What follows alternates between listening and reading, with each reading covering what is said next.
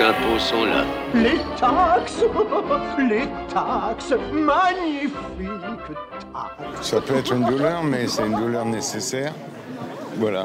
Puisque toute la famille a économisé ensemble, elle doit payer ensemble. Bravo. D'ailleurs, j'étais sûr qu'entre gentlemen, les questions d'argent ne se poseraient pas. J'en ai marre hein, de me faire taxer. Il est là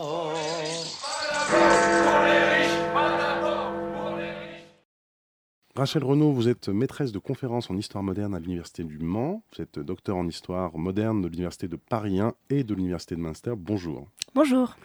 Nicolas Delalande, euh, on vous reçoit également pour ce dialogue croisé. Vous êtes, euh, cherche- vous êtes docteur en histoire, chercheur euh, au Centre d'histoire de euh, Sciences Po. Ce dialogue croisé, donc premier, euh, premier format que nous inaugurons sur, sur Radio Campus Tour, Me racontez pas d'histoire. Je voulais vous faire intervenir tous les deux car vous êtes dans deux chronologies distinctes des chercheurs qui s'intéressaient à la question de l'impôt, de la fiscalité, de la résistance à l'impôt, du consentement. Vous, Rachel Renaud, vous avez fait paraître votre thèse en 2017 aux éditions de la Sorbonne, La permanence de l'extraordinaire, fiscalité, pouvoir et monde social en Allemagne au XVIIe, XVIIIe siècle. Donc cette euh, thèse, nous allons la présenter, vous allez nous présenter vos recherches, votre, votre méthodologie, ce à quoi vous êtes, vous êtes parvenu. Euh, vous, Nicolas euh, Delalande, vous avez, euh, il y a un tout petit peu plus de temps, fait paraître euh, votre euh, thèse euh, aux éditions du Seuil, hein, thèse qui s'intitule Les batailles de l'impôt, consentement et résistance de 1789 à nos jours. Donc j'aimerais vous interroger l'un et l'autre comme euh, manière de débuter cette euh, interview croisée sur, euh, sur vos recherches et ce que, ce que contiennent ces, ces deux ouvrages, Rachel Renaud. Bonjour, merci beaucoup. Cet ouvrage, je vais commencer peut-être par la genèse, c'est un livre qui naît avant tout de la rencontre avec une source. En 1790, euh, donc un an après le début de la Révolution française, toute la Saxe s'embrase, les paysans se révoltent, et notamment se révoltent contre l'impôt, contre la fiscalité. Or, la fiscalité, à ce moment-là, elle sert à quoi? Elle sert principalement à financer la guerre contre la France révolutionnaire. Et cette source, c'était donc un procès intenté par les paysans à leurs autorités pour contester le système d'exemption fiscale, donc l'exemption de la noblesse, hein, qui était censée payer l'impôt du sang, ce qui justifiait le fait qu'elle ne paye pas euh, de- d'impôt en espèces sonnantes et trébuchantes. Et il s'en était suivi donc ce long procès qui me paraissait redéfinir complètement les notions d'équité, d'égalité, qui exigeait aussi un consentement institutionnalisé à la fiscalité, donc ce à quoi hein, les paysans évidemment en Allemagne n'avaient pas, euh, n'avaient pas accès, n'avaient pas droit. Donc, vous avez une, euh, une très belle phrase que vous, que, que vous citez dans votre, dans votre thèse, dans votre ouvrage euh, publié. Si les nobles ont consenti à l'impôt, ils n'ont qu'à le payer eux-mêmes, disent euh, les paysans, une parole rapportée par euh, des soldats qui sont venus mater une révolte hein, en 1715 dans un petit village de Thuringe. Est-ce que vous pourriez nous expliquer cette phrase? Si les nobles ont consenti à l'impôt, ils n'ont qu'à le payer eux-mêmes. Oui, alors ça c'est un des gros points d'achoppement entre, gouvernants et gouvernés. La manière dont cet impôt est, est- décidé dans l'Allemagne moderne pose euh, un certain nombre de problèmes euh, de, de consentement. Il est décidé, c'est l'impôt qu'on appelle d'empire, qui est reversé par les princes de l'empire à l'empereur pour financer les grandes guerres d'empire. Il est donc consenti par la noblesse d'empire à la diète à Ratisbonne. Mais il est levé évidemment sur les sujets de chaque prince territorial. Donc dans les quelques 300 territoires qui composent le Saint-Empire, chaque prince qui a consenti l'impôt à l'empereur se charge ensuite de lever l'argent effectif sur ces sujets. D'où évidemment une disjonction entre ceux qui consentent et ceux qui contribuent, qui va poser tout un tas de problèmes euh, éminemment politiques, et d'où cette phrase, hein, si les nobles ont consenti à l'impôt, ils n'ont qu'à le payer eux-mêmes, pour rappeler que, parce que c'est un, principe fondamental hein, de, la, de la fiscalité d'Ancien Régime, que l'impôt doit être consenti. Puisque l'impôt, sinon, euh, à défaut d'être consenti, est une, est une extorsion, s'apparente à un tribut, et doit, il doit donc, hein, théoriquement, toujours faire l'objet d'un consentement. Vous avez euh, également enrichi ce champ de recherche historiographique euh, qui est en renouvellement, celui qui concerne les institutions impériales, euh, l'histoire de euh, ces institutions comme histoire culturelle. Et vous considérez que l'impôt est un bon point d'observation des modes de domination, de l'exercice des pouvoirs. Pour, euh, quelles raisons C'est une source, ce sont des sources euh, qu'on imagine peut-être arides, foisonnantes, difficiles à lire, à exploiter. Comment est-ce que vous, vous travaillez concrètement pour documenter euh, ces phénomènes de résistance euh, et euh, de mise en place de, la fiscalité au sein de l'Empire? Ce sont des sources arides, oui et non. Pour l'écriture, tout ce qui va concerner la paléographie, oui, il y a un petit coup d'entrée, hein, puisque c'est du gothique manuscrit. Mais bon, ça n'est jamais qu'un obstacle un peu technique, on s'y habitue, on s'habitue à tout. Hein. En revanche, sur le fond, pas tellement. Moi, j'ai très peu travaillé au fond sur les modes de prélèvement, l'assiette, etc., même si c'est des questions qui intervenaient forcément euh, euh, pour comprendre concrètement euh, quelle était la forme de cette fiscalité. Ayant travaillé surtout sur les négociations politiques et la question du consentement et de la révolte, j'avais avant tout des sources narratives. Donc des procès, beaucoup de procès qui contiennent tout un tas de, de, pièces jointes avec, par exemple, des interrogatoires de témoins, des rapports de baillis pendant une révolte qui vont raconter euh, la révolte ou l'émeute qui s'est déroulée dans le territoire. On va avoir évidemment aussi des, rôles d'impôts, des comptabilités, etc. Mais ça n'a pas du tout été euh, la, source majoritaire sur laquelle je me suis appuyée. C'est une question d'approche en fait.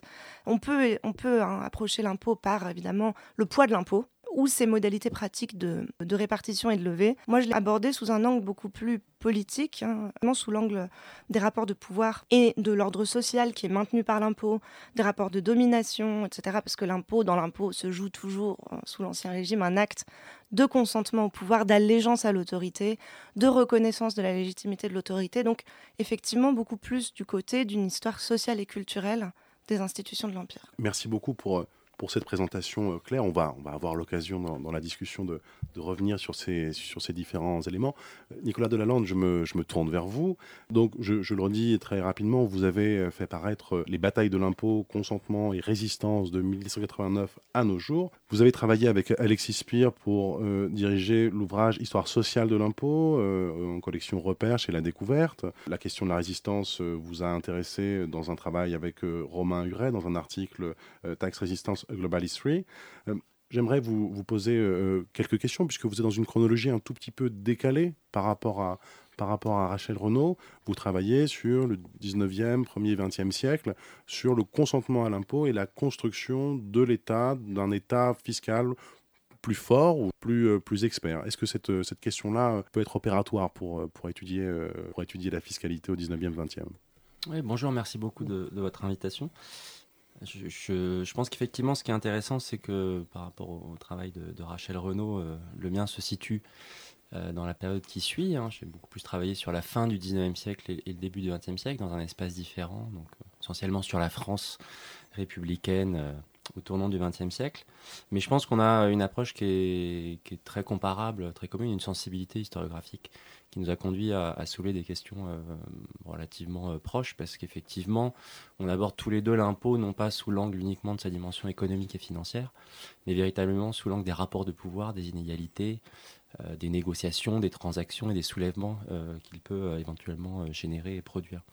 Là où les deux périodes sont différentes, c'est que les thématiques du consentement, en principe, sont redéfinies à l'époque contemporaine notamment en France après la Révolution française, parce que la thématique du consentement est centrale, cruciale. Et euh, l'horizon politique qui va inspirer euh, les révolutionnaires, puis par la suite les républicains, c'est l'idée que dans des régimes qui de plus en plus euh, essayent de s'élargir politiquement, qui vont être fondés petit à petit, notamment à partir de 1848 sur le suffrage universel masculin, tout du moins, le consentement, en fait, va être adossé à des institutions nouvelles, parlementaires, et un processus politique de délibération qui est supposé, en fait, faciliter l'acceptation du pouvoir, euh, des prélèvements et de la redistribution. Donc, ce qui m'a intéressé, c'était de voir justement comment les républicains, en France, dans la construction de leur projet, euh, avant 1870, donc avant la Troisième République, puis après, en fait, sont tiraillés entre, euh, d'un côté, leur espérance qu'effectivement l'avènement de la souveraineté euh, populaire en fait va réduire les tensions et mettre l'impôt au service de tous. C'est la grande croyance de la fin du XVIIIe siècle, de la Révolution. L'impôt cesse d'être un tribut, une expropriation, euh, un prélèvement arbitraire, mais ça devient la contribution commune que tout le monde peut vérifier, dont les parlementaires sont chargés d'établir l'assiette, de la répartir, de la mettre au service de l'intérêt général. ça, c'est la théorie, bien sûr. C'est ce qui nourrit le développement du libéralisme, du parlementarisme, puis ensuite de la démocratie. Mais de l'autre côté, les républicains, comme d'autres, en fait, sont confrontés à des tensions, des soulèvements et des résistances aussi. Donc on pensait que la démocratisation politique, elle allait éliminer les résistances, éliminer les soulèvements.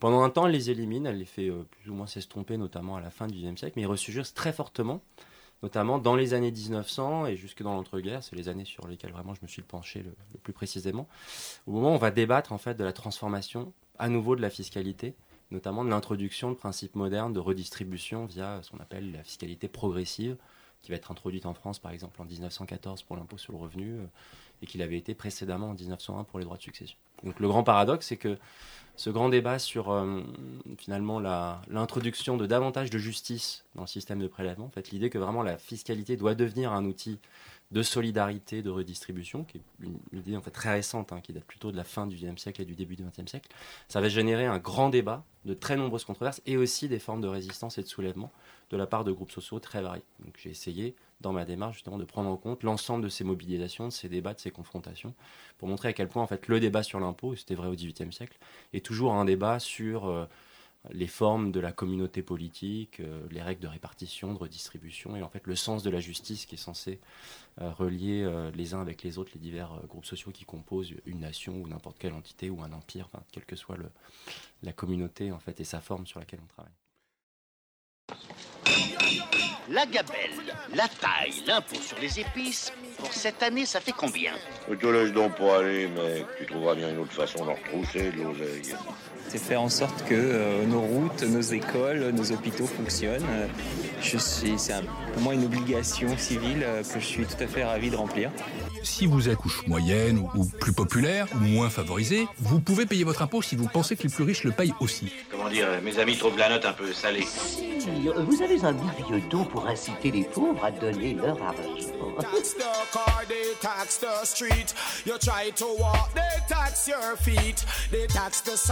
Tax the car, they tax the to sweet. They tax the rocky, they tax the neat. The time get cold, they tax the heat. They tax the music, tax the beat. They tax the wood, tax the meat. No run fi fling a tax under your bumpy cleat. So send I a fox. Yo, tired fi say the letter with the bills and tax. Hey, I'm a naughty dreadlocks. Ouais, bah, je me suis pas ennuyé une seule seconde. En Je pense que les téléspectateurs non plus. Est-ce que vous repérez qu'il y a une forme d'individualisation de, l'impôt progressivement euh, au cours du 19e siècle par rapport à l'impôt prélevé euh, sur, euh, sur des corps et des communautés co- consenties, comme ça peut être le cas sous l'Ancien Régime, ou alors dans le système impérial par un système de diète qui est ensuite rebasculé sur, des communautés? Est-ce que, cet avènement du citoyen, du citoyen fiscal euh, a quelque chose à voir avec ce que vous décrivez de, de l'affaissement progressif des, des révoltes euh, fiscales au 19e siècle Alors, les, les révoltes, en réalité, et la dimension collective ou communautaire euh, de l'impôt, de son expérience comme rapport de pouvoir, rapport social, se prolonge très longtemps au cours du 19e siècle. C'est-à-dire qu'il n'y a pas d'individualisation du jour au lendemain en 1789. Il y a Mhm. des principes nouveaux, notamment l'universalité de l'impôt. Donc, il n'y a plus d'exemption formellement. Et euh, la loi s'impose à tous avec des nouveaux systèmes de prélèvement que je ne vais pas ici euh, détailler, mais euh, notamment se perpétue une grande opposition qui est très actuelle entre euh, ce qu'on appelle les impôts directs et les impôts indirects. Et en fait, ce qui très rapidement va continuer en fait de représenter l'essentiel du budget de l'État en France, mais c'est vrai dans l'énorme majorité des pays en fait au 19e siècle notamment, c'est les taxes sur le sel, sur les tabacs, sur les boissons, donc les taxes indirectes qui sont des taxes proportionnelles et qui pèsent davantage sur les ménages les plus pauvres, les classes populaires que sur les classes les plus aisées. Donc il n'y a pas encore véritablement de fiscalité redistributive. Mais la grande nouveauté, c'est que tout le monde paye l'impôt. Il n'y a plus d'exemption inscrite, gravée dans le marbre de la loi, euh, les fameux privilèges des lois privées qui permettent d'avoir des exemptions. La dimension communautaire ou collective, euh, elle se maintient parce qu'en réalité, euh, dès lors que l'État, ça vaut en France ou ailleurs, en fait, doit prélever de l'impôt, il est obligé de négocier, notamment avec des communautés, des groupes. C'est pas seulement un rapport individuel qui s'opère entre des administrateurs, un pouvoir central et puis des individus sur le terrain. Donc très souvent, on associe la communauté, en fait, à la définition de qui va payer quoi.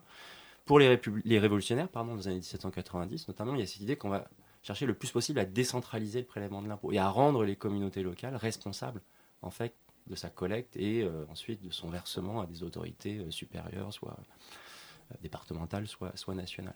Ce qui fait que lorsqu'on observe des moments vraiment de, crispation, euh, de soulèvement, notamment alors, autour de 1814-1815, euh, en 1841 ou en 1848, ça correspond souvent aussi à des transitions politiques, il y a une dimension qu'on dit souvent bah, communautaire, faute de mieux, pour effectivement montrer à quel point c'est souvent l'ensemble de communautés villageoises qui vont se soulever contre l'État central.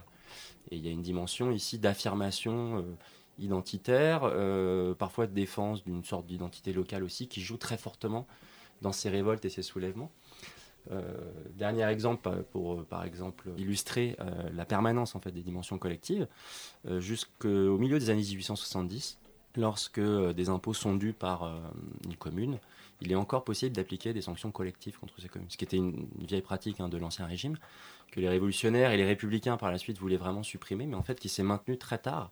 Et donc on faisait peser sur l'ensemble de la communauté le poids de la sanction, avec l'idée que cela inciterait le groupe à faire pression pour que les individus euh, en tort avec la loi, enfin qui dérogeaient à la loi, évidemment, s'y soumettent. Donc la pression du groupe, elle a souvent été utilisée en fait comme un moyen d'exiger euh, des euh, différentes communautés qu'elles obéissent à leur devoir fiscal tel qu'il a pu être à cette époque-là, par exemple, défini, voté, délibéré par le Parlement. Vous vous intéressez bien évidemment à, ce renouvellement de, l'histoire que l'on nomme l'histoire globale, l'histoire transnationale comparée. Est-ce que vous pouvez nous décrire en, quelques points d'étape comment les choses fonctionnent dans d'autres espaces que l'espace français ou l'espace européen au même moment, au 19e siècle? Alors, au 19e siècle, évidemment, il faut, il faut contraster d'abord les, pays selon euh, le moment auquel euh, euh, ils accèdent à une forme d'état de droit, un libéralisme qui va garantir davantage les droits individuels et puis associer davantage les populations, en fait, notamment au vote de la loi, au vote l'élection de représentants. Donc ça, ça joue, bien sûr très différemment. On ne va pas prélever l'impôt de la même façon. on va dire en France en 1848 ou dans l'Empire ottoman au même moment. Et dans l'Empire ottoman, on a un sultan. On n'a pas de, vraiment de suffrage, de consultation, on n'a pas un système parlementaire. Mais par contre, on se pose déjà la question d'une critique, de quelque chose qui a été très dénoncé à la fin du XVIIIe siècle en France, c'est l'affermage de l'impôt. Donc ce qui va caractériser la situation, la grande transition du XVIIIe siècle jusque quelque part dans le XIXe siècle, c'est progressivement l'abandon des formes d'affermage de, l'impôt qui étaient euh, caractéristiques de l'Ancien Régime qui par exemple n'avait pas cours, euh, moins cours euh, en Angleterre depuis la fin du XVIIe siècle, où il y avait une administration forte en fait qui prélevait euh, notamment les droits d'axis comme on les appelait. mais dans la plupart des autres pays, et ça ça vaut pour des pays qu'on va dire, qu'on aurait pu dire à l'époque développés, des pays dits, enfin voilà, appartenant à d'autres traditions politiques, l'affermage de l'impôt de plus en plus devient critiqué parce que ça enrichit des intermédiaires privés, ça n'est pas forcément au bénéfice non seulement alors des, couronnes, des souverains ou autres, et, et de l'ensemble de la population. C'est plutôt de ce point de vue-là que ça se joue au XIXe siècle. Et après, il y a un deuxième moment qui est très fort, qui est un moment euh, global, international. C'est la fin du XXe siècle et puis jusque dans l'entre-deux-guerres. C'est le grand débat, la grande controverse sur euh, est-ce que l'impôt peut être utilisé à des fins de justice sociale? Auparavant, l'impôt, ça ne représente pas énormément en fait dans euh, la réalité des économies nationales. C'est presque jamais plus de 10% des recettes privées. On s'en sert beaucoup pendant les guerres, les États-Unis par exemple pendant la guerre de sécession, mais on revient toujours ensuite à un financement de la police, la justice, un peu d'éducation de plus en plus, ça coûte cher, donc il y a pas, on fait des choses comme ça, mais il n'y a pas l'idée que ça va vraiment compenser ou réduire les inégalités de revenus euh, et encore moins de patrimoine à l'époque. Mais le grand débat qui s'ouvre justement, c'est comment on introduit dans l'impôt des mécanismes de redistribution. Et ça, c'est des grands débats qui sont à la fois euh, économiques, intellectuels, philosophiques, et on observe une chronologie assez commune. Ici, je parle essentiellement des pays d'Europe, des États-Unis, de ce type de pays-là qui ont euh, euh, des systèmes d'imposition et de plus en plus des services publics, des services sociaux qui sont imposants. Dans le reste du monde, euh, il y a des pays, notamment d'Amérique latine, qui sont des pays nouvellement indépendants et où, comme pour les États-Unis pendant une large partie du XIXe siècle, en fait, la, fiscalité repose essentiellement sur les, droits de douane, hein, c'est la grande réalité de l'époque. Puis après, la, réalité de beaucoup d'autres territoires, en fait, c'est l'expérience du colonialisme ou de l'impérialisme. Et donc là, il y a d'autres problématiques qui se posent justement sur la manière dont les puissances européennes ou extra-européennes, qui sont des puissances impérialistes, en fait, vont essayer d'imposer, de créer des systèmes d'imposition pour que l'occupation coloniale leur coûte le moins cher possible. C'est un peu la dynamique et, les débats qui ont lieu au tournant du XXe siècle. Merci beaucoup. Euh, Rachel Renaud, je, reviens vers vous et bon, on l'a vu, euh, les problématiques que vous abordez sont, très proches. Euh, vous avez comme approche celle d'une histoire politique de l'impôt et des institutions. J'aimerais savoir ce que, à l'écoute des différentes problématiques de Nicolas Delalande, vous, vous auriez à nous dire, comme euh, celle qui fait une histoire qui est euh, un tout petit peu antérieure, en tout cas euh, au développement qui sont décrits par Nicolas Delalande. Quelle est votre réaction? Quelle est, en un mot, les hypothèses que vous voulez porter? Oui, alors merci. Effectivement, ce que, vient de dire Nicolas Delalande, ça évoque beaucoup de choses, ça évoque énormément de similitudes, énormément de différences. La première différence la plus frappante, c'est qu'évidemment, dans les périodes antérieure au XIXe siècle, on est dans des mondes où les gens naissent inégaux en droit et où ça va absolument de soi. Du coup, la notion d'égalité ou même d'équité dans la répartition de l'impôt n'est pas du tout la même. Ce qui fait qu'on va avoir toujours cette tension dans les prélèvements, euh, euh, le titre et le statut d'une part, et les revenus et le patrimoine d'autre part. Évidemment, l'État ou le pouvoir qui taxe a intérêt à un prélèvement efficace. Donc il faut taxer là où il y a euh, de la fortune. Et dans le même temps, on a tendance, comme l'impôt est une forme d'humiliation sociale, c'est toujours un stigmate de votre infériorité sociale, on va avoir tendance à taxer davantage à mesure qu'on descend l'échelle sociale. Alors pas les pauvres, pas les veuves, etc pour des raisons évidemment de, charité chrétienne. Mais le plus taxé est théoriquement celui qui n'a pas de privilège, donc le simple sujet, qui n'est évidemment pas euh, en haut de l'échelle ni de revenus ni de patrimoine. Donc on a toujours cette tension dans la répartition de l'impôt entre euh, l'efficacité et la préservation de l'ordre social, euh, pour résumer un peu à la serpe. Ce qui fait que dans les contestations, on trouve très souvent, là encore, une critique de la répartition de l'impôt sur, sur ce mode-là. Et comme le rappelait Nicolas Delalande, on proclame évidemment à un moment l'égalité de droit.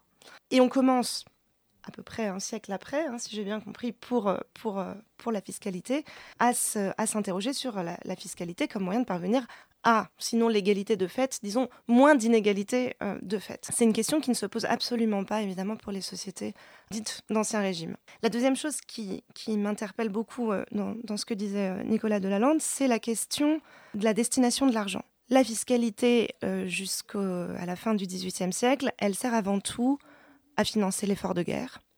Alors elle est censée, hein, là, encore évidemment, être exceptionnelle.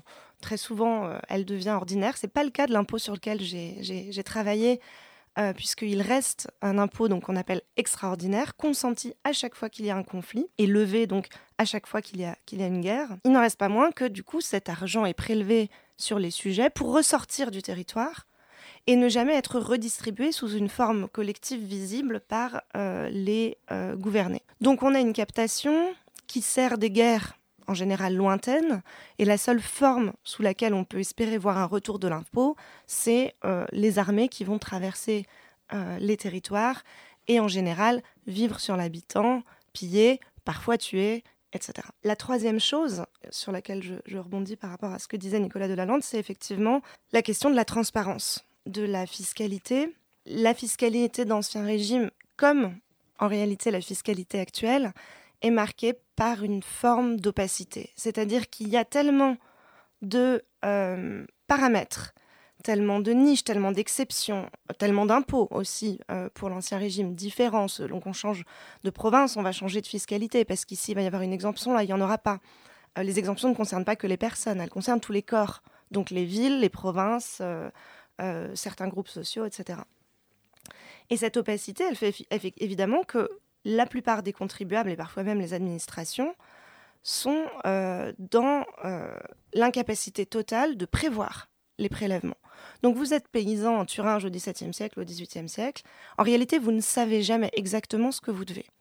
Et donc ça, c'est une exigence constante, qui est une clarté de la fiscalité, et qui est une forme de publication de l'information financière et fiscale, hein, ce, qui, ce à quoi se refusent toujours euh, les gouvernants, puisque c'est du domaine des arcanes, donc de ce qui est soustrait à euh, l'espace public euh, général. Merci beaucoup. Vous, Nicolas Delalande, vous observez, je crois, euh, dans une histoire des représentations, les mobilisations historiques qui sont faites par euh, ceux qui, justement, ne consentent pas à l'impôt, qui euh, tentent de légitimer leur soulèvement, leur mouvement. il y a, vous l'avez montré dans, vos ouvrages, des régimes d'historicité différents qui se mêlent, une sorte de millefeuille de références historiques. Qu'est-ce que vous repérez de ce que peut déceler Rachel Renaud dans euh, euh, ses euh, révoltes ou déceler d'autres chercheurs qui travaillent sur la France d'Ancien Régime, l'Angleterre, dans, dans les mouvements que vous avez observés, dans les mouvements de résistance que vous observez fin du 19e, début du 20e. Est-ce qu'il y a encore des références la ferme générale Est-ce qu'il y a encore des références aux exactions de, de l'Ancien Régime, de la monarchie Est-ce que vous pourriez nous expliquer en deux mots ces, ces éléments-là et poursuivre euh, en nous donnant une lecture, aussi une question peut-être de, ce que, Rachel Renaud nous a, nous a dit. Oui, bah, l'élément de légitimation euh, central des mouvements de soulèvement contre l'impôt en France, c'est bien sûr tout ce qui a précédé la Révolution française et en fait la relecture à laquelle ça a conduit de l'époque euh, moderne, notamment des XVIIe et XVIIIe siècles, euh, avec cette idée que, euh, c'est ce que disait Rachel à l'instant, cette exigence de transparence, de stabilité, de lisibilité, la critique des innombrables systèmes qui peuvent exister au niveau local, en fait, et, ce qui va évidemment complètement recouvrir l'ensemble des cahiers de doléances. cette, cette mosaïque de règles, de lois, de statuts, d'exemptions différentes, qui est au cœur donc d'une perception de l'inégalité de droit, de l'inégalité sociale et de l'arbitraire en fait qui est inscrit dans le fonctionnement même de la monarchie euh, d'ancien régime à cette époque-là.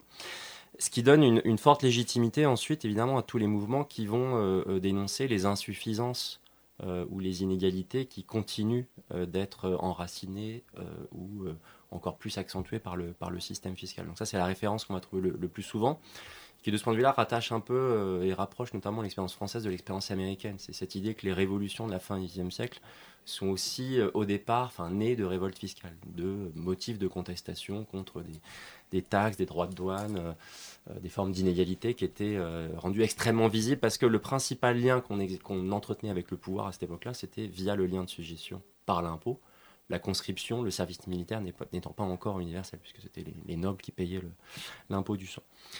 Ensuite, du point de vue de l'imaginaire plus, culturel et, des représentations, c'est vrai que dans des révoltes, euh, y compris très contemporaines, au début du XXe siècle, euh, par la suite dans l'entre-deux-guerres ou autre, on va retrouver, utiliser souvent tout un ensemble de vocabulaire, d'images, d'une sémantique qui puise euh, dans un répertoire très ancien. Donc on a cultivé cette idée justement d'une France rebelle, une France d'un peuple rétif à l'impôt, mais qui s'affirme politiquement et civiquement par son opposition à l'impôt. Donc c'est vu euh, à la fois comme une source de légitimation et puis quelque chose qui doit pouvoir construire en fait de nouvelles formes d'organisation politique. Mais c'est employé et utilisé par des, acteurs politiques de bords euh, très différents. En fait, il peut y avoir une rhétorique antifiscale euh, située très franchement à l'extrême droite, une autre plus à gauche, voire à l'extrême gauche. Donc ce vocabulaire, il est, il est, assez transpartisan et ce qu'il faut, c'est étudier toujours de très près en fait la manière dont il est réutilisé. Euh, réapproprié. Bon, dans les exemples récents, vous parliez de la ferme générale. Bah, c'est sûr que quand euh, s'est développé le mouvement des bonnets rouges en 2013, le fait que euh, notamment les portiques avaient été confiés, enfin, délégués à une société privée, tout de suite a, réactivé complètement ce, modèle-là et cette critique du pouvoir au nom justement euh, du fait de laisser à des intérêts privés, une forme de parasitisme, comme on disait autrefois, en fait, euh, la possibilité de s'enrichir sur le dos de l'ensemble de la population. Donc c'est un élément qui est présent, qui peut servir euh, ponctuellement à, s'inscrire dans une histoire plus longue de la construction de la République ou de l'État républicain, et qui, à, chaque, à chaque épisode, en fait, est réagencé selon les, intérêts immédiats et la manière dont ça se structure dans l'espace public. Alors, vous, me faites une, transition euh, parfaite, hein, puisque vous parlez des, bonnets rouges, et une autre couleur nous occupe actuellement, euh, le jaune. Vous semblez oublier en effet, mes amis, que vous n'êtes que des salariés, c'est-à-dire les êtres les plus vulnérables du monde capitaliste, des chômeurs en puissance. Le chômage. Hmm le chômage et son cortège de misère. Vous paierez vos impôts 2017, rassurez-vous. Ah zut alors. Rassurez-vous. Messieurs, dames, dans quelques instants, le grand spectacle de la souffrance. Nous avons mis des chaînes et des cadenas sur tous les centres des impôts. Merci à tous les gilet jaune, comment les gilets jaunes Faut danser petit. Gilet jaune, moi, gilet jaune, comment les gilets jaunes Faut danser petit. J'ai voulu mettre l'essence, c'est trop cher. J'ai payé les taxes, c'est trop cher. J'ai voulu mettre l'essence, c'est trop cher. J'ai payé les taxes, c'est trop cher. Faut cotiser par-ci, c'est trop cher. Faut cotiser par-là, c'est trop cher. Faut cotiser par-ci, c'est trop cher. Faut cotiser par-là. Y'en a marre, y'en a marre. Je vais manifester, donc je mets mon gilet jaune. Eh, eh. Ma gilet jaune, c'est moi les gilets jaunes. Je vous demande de vous arrêter. Je vous demande de vous arrêter. Parce que tu crois que j'ai l'intention d'en rester là. Taxé comme jamais, taxé comme jamais, taxé comme jamais, taxé comme jamais. Loulou veut du pain, loulou veut du pain. Y'a pas que le diesel, y'a pas que le diesel. Ils avaient le droit de faire ça? Pauvre con. Le droit. J'aimerais euh, l'un et l'autre vous interroger sur votre lecture euh, des références qui sont mobilisées, du, du mouvement que c'est, euh, qui est un mouvement au départ euh, qui euh, s'élève contre euh, une taxation indirecte, la taxation sur, euh, sur le diesel.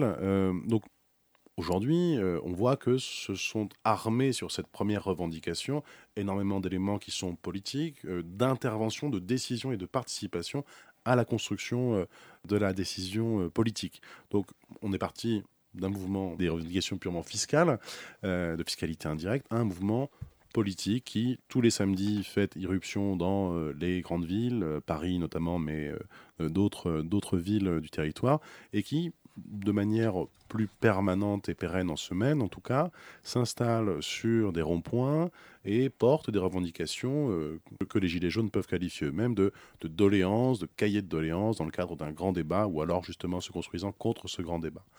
Vous qui êtes euh, historien, historienne, chercheur, chercheuse en, en sciences sociales, quelle est votre lecture de ce mouvement-là, nourrie de votre propre euh, expérience de, à la fois d'enseignant, puisque vous êtes au contact d'autres collègues et d'étudiants, et en même temps au contact de vos, sources, de vos problématiques, de vos hypothèses. Euh, Rachel Renaud, s'il vous plaît.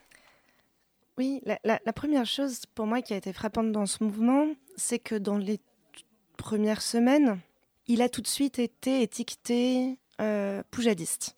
Ça a été souvent le premier réflexe euh, euh, collectif des gens qui observaient ce mouvement, pas de ceux qui participaient, j'imagine. Et ça donnait le sentiment qu'on avait oublié ou occulté, en tout cas, qu'il pouvait y avoir des formes d'antifiscalisme qui revendiquent une redéfinition du bien commun, mais dans un sens collectif. C'est-à-dire non pas une volonté de se soustraire à l'État redistributif, mais au contraire de revendiquer un remodelage de la fiscalité pour parvenir à de nouvelles formes de répartition. Ce qui s'est progressivement dégagé euh, euh, du mouvement. Alors ça, c'était la, première chose qui pour moi était frappante. La deuxième chose, et qui faisait aussi énormément le lien avec euh, ce que je voyais dans les archives du XVIIIe siècle, c'est que la contestation de l'impôt, elle débouche très très vite sur des questions politiques. Parce qu'on redéfinit les frontières du bien commun et ses modalités, parce que l'impôt touche toujours en fait à l'ordre social, parce qu'en touchant au consentement, il touche toujours aussi à des questions institutionnelles, et parce qu'il y avait cette volonté euh, euh, qui est quand même, euh, en termes symboliques, très frappante, hein, de visibilité. C'est-à-dire d'entrer de force dans un espace public qui, a priori, vous exclut. Ce qui est aussi tout un travail hein, que je vois chez les, les gouvernés de Thuringe et de Saxe au XVIIe, XVIIIe siècle. On n'existe pas dans l'espace public et il faut se donner les moyens d'y accéder. Et donc évidemment, toute cette symbolique du gilet jaune, de la situation d'urgence, euh, de, du bord de la route, enfin tous ces symboles qu'on peut, qu'on peut y lire, hein, ça, ça, ça va aussi tout à fait dans, le même, dans, la, dans la même direction. La dernière chose euh, qui est frappante peut-être dans ce, dans ce mouvement, c'est euh, son répertoire d'action. C'est-à-dire pas seulement un répertoire d'action de la contestation, mais un répertoire d'action qui passe aussi par l'émeute.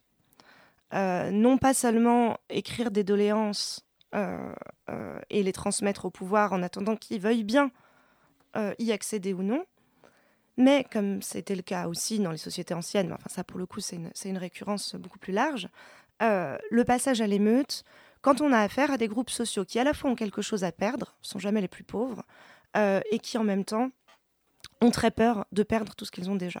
Et ça, c'était très frappant. C'est ça qui a rendu le mouvement euh, aussi euh, spectaculaire hein, dans, ces, dans ces premières semaines. Et on a vraiment renoué avec des formes d'émeute antifiscale populaire qui, je crois, mais Nicolas Delalande dira mieux que ça, hein, dira mieux que moi, on n'avait pas vu depuis un certain temps. Merci beaucoup. Alors, Nicolas Delalande, vous, vous écrivez euh, dans un de, vos articles euh, récents Toute protestation contre l'impôt n'équivaut pas, tant s'en faut, à une remise en cause de l'État, à la promotion de l'individualisme et du libéralisme le plus échevelé. Alors, comme le disait en effet Rachel Renault, dans les cahiers de doléances, ou en tout cas dans la première plateforme de revendication, beaucoup de commentateurs se sont étonnés euh, de trouver dans les revendications des Gilets jaunes la demande de plus de services publics, de euh, services publics efficaces et plus proches des territoires où il y avait des bassins de population, la remise en, service de petites lignes euh, de, de train. Voilà une demande de plus d'État. Euh, Est-ce que c'est une, révolte euh, antifiscale, la révolte des Gilets jaunes, selon vous? Elle a un point de départ qui permet d'agréger, en fait, euh, évidemment, la première pétition qui a été massivement signée, elle portait sur la demande euh, d'abandon et de retrait d'une augmentation de la fiscalité sur le diesel. Ça, c'est un point commun à, à l'ensemble des soulèvements, c'est-à-dire que par définition, dans des moments euh, d'interrogation sur la justice sociale, de précarité, de, de, perte un peu de, de sentiment d'action et de pouvoir politique, euh, on peut effectivement trouver un, adversaire commun qui est, l'État, qui est une taxe. ou. Donc ça, explique que souvent il y a des gens d'horizons très variés, très différents. On imagine bien que le million de personnes qui a signé la première pétition venaient d'horizons politiques très, très différents. Certains euh, directement impliqués dans la chose publique, d'autres pas du tout. euh, Et justement, donc, le réflexe souvent des observateurs, c'est d'essayer de les situer alors politiquement, utiliser les catégories qu'on a euh, de spatialisation politique, et dont on sait en même temps qu'elles sont complètement brouillées aujourd'hui depuis quelques années, donc ça marche pas très bien. Et puis aussi effectivement de trouver des, points auxquels se raccrocher. Donc l'histoire ici souvent est convoquée. Alors c'est vrai que ça a commencé par le poujadisme, et puis progressivement en fait on a remonté. Donc on finit toujours à la Révolution française. Donc finalement ce qui s'est imposé c'est les cahiers de doléances, mais c'est toujours l'histoire qui finalement vient euh, d'une façon de l'extérieur imposer un sens à un événement qui euh, précisément en fait a des éléments, euh, et on le sait bien, complètement novateurs, inédits. Moi ce qui me frappe pour avoir travaillé sur ce type de mouvement euh, au cours du XXe siècle, c'est ce qu'il y a de, véritablement neuf, c'est qu'effectivement depuis, euh, on va dire depuis la Seconde Guerre mondiale, ce type de contestation de l'impôt avait été très largement euh, capté, approprié par des, courants les plus à droite en fait du spectre politique. Ce qui, à l'évidence, n'est pas le cas ici. Mais ce qui fait rupture, parce que que l'on prenne notamment les, les mouvements qui, dans les années 1970 ou dans les années 1980, vont légitimer la thématique de la révolte fiscale, souvent ça a été en fait repris par des mouvements soit libéraux, ultralibéraux ou libertariens qui voulaient inciter euh, euh, en fait donc les populations à se soulever contre le poids écrasant de l'impôt avec une rhétorique très critique sur euh, l'omniprésence du service public, le fait que les énergies étaient euh, corsetées, etc., etc. Et on se retrouvait avec des, mouvements en fait qui souvent étaient des mouvements euh, avec des alliances tout à fait contre nature, où finalement, au nom d'une soi-disant défense du peuple et des catégories populaires, en réalité, cela servait les intérêts des plus favorisés, notamment pour essayer euh, de limiter la fiscalité sur les plus riches. C'est ce qui s'est passé aux États-Unis dans les années 80. Reagan, il arrive au pouvoir après ce qu'on appelle une grande révolte fiscale en Californie dans les années 1970, qui avait exactement, justement pour caractéristique, en son point de départ, d'être un mouvement très varié, très divers. Il y avait aussi des gens ancrés à gauche ou autres qui étaient pour des formes d'émancipation. Mais le débouché politique que ça a trouvé à la fin des années 70 et au début des années 80, en fait, c'est euh, la manière dont le Parti républicain aux États-Unis, en fait, en fait le, cœur de sa bataille, de son programme électoral, autour de l'antifiscalisme et de la réduction du poids euh, de l'État, euh, de l'État fédéral et du, du big government. Là, dans le cas des Gilets jaunes, évidemment, c'est très différent. Et ce qui s'affirme, et c'est précisément c'est l'enjeu de ces mouvements-là, en fait, c'est de délimiter progressivement dans le cours même de la mobilisation quelles sont les priorités, les sensibilités et ce qu'on a appelé l'économie morale, en fait, la vision de la justice sociale et de l'action économique qui, prédomine dans le mouvement. Ça a été finalement d'insister pour la première fois, je pense quand même depuis une trentaine d'années, c'est vrai sur l'idée que ce mouvement n'était pas un rejet de l'État, euh, mais bien euh, un- un- une demande d'un État bon, alors davantage protecteur, c'est quand même ce qui, revient dans l'ensemble de ces formulations, puisque c'est une demande d'intervention, de régulation, de, limitation de tel ou tel. Voilà, on, on on met l'État devant ses responsabilités. Et puis bien sûr, il y a une demande très forte de justice fiscale. Et pour moi qui ai travaillé vraiment sur ces sujets-là depuis la fin du XXe siècle, c'est bien la première fois que je vois des mouvements de rue euh, demander euh, l'imposition d'une tranche supplémentaire à l'impôt progressif sur le revenu. C'est bien la première fois qu'il y a un mouvement qui euh, effectivement demande le rétablissement d'un impôt progressif sur le patrimoine, c'est-à-dire euh, l'ISF dans euh, son intégralité avant la réforme de, de- de- l'année passée.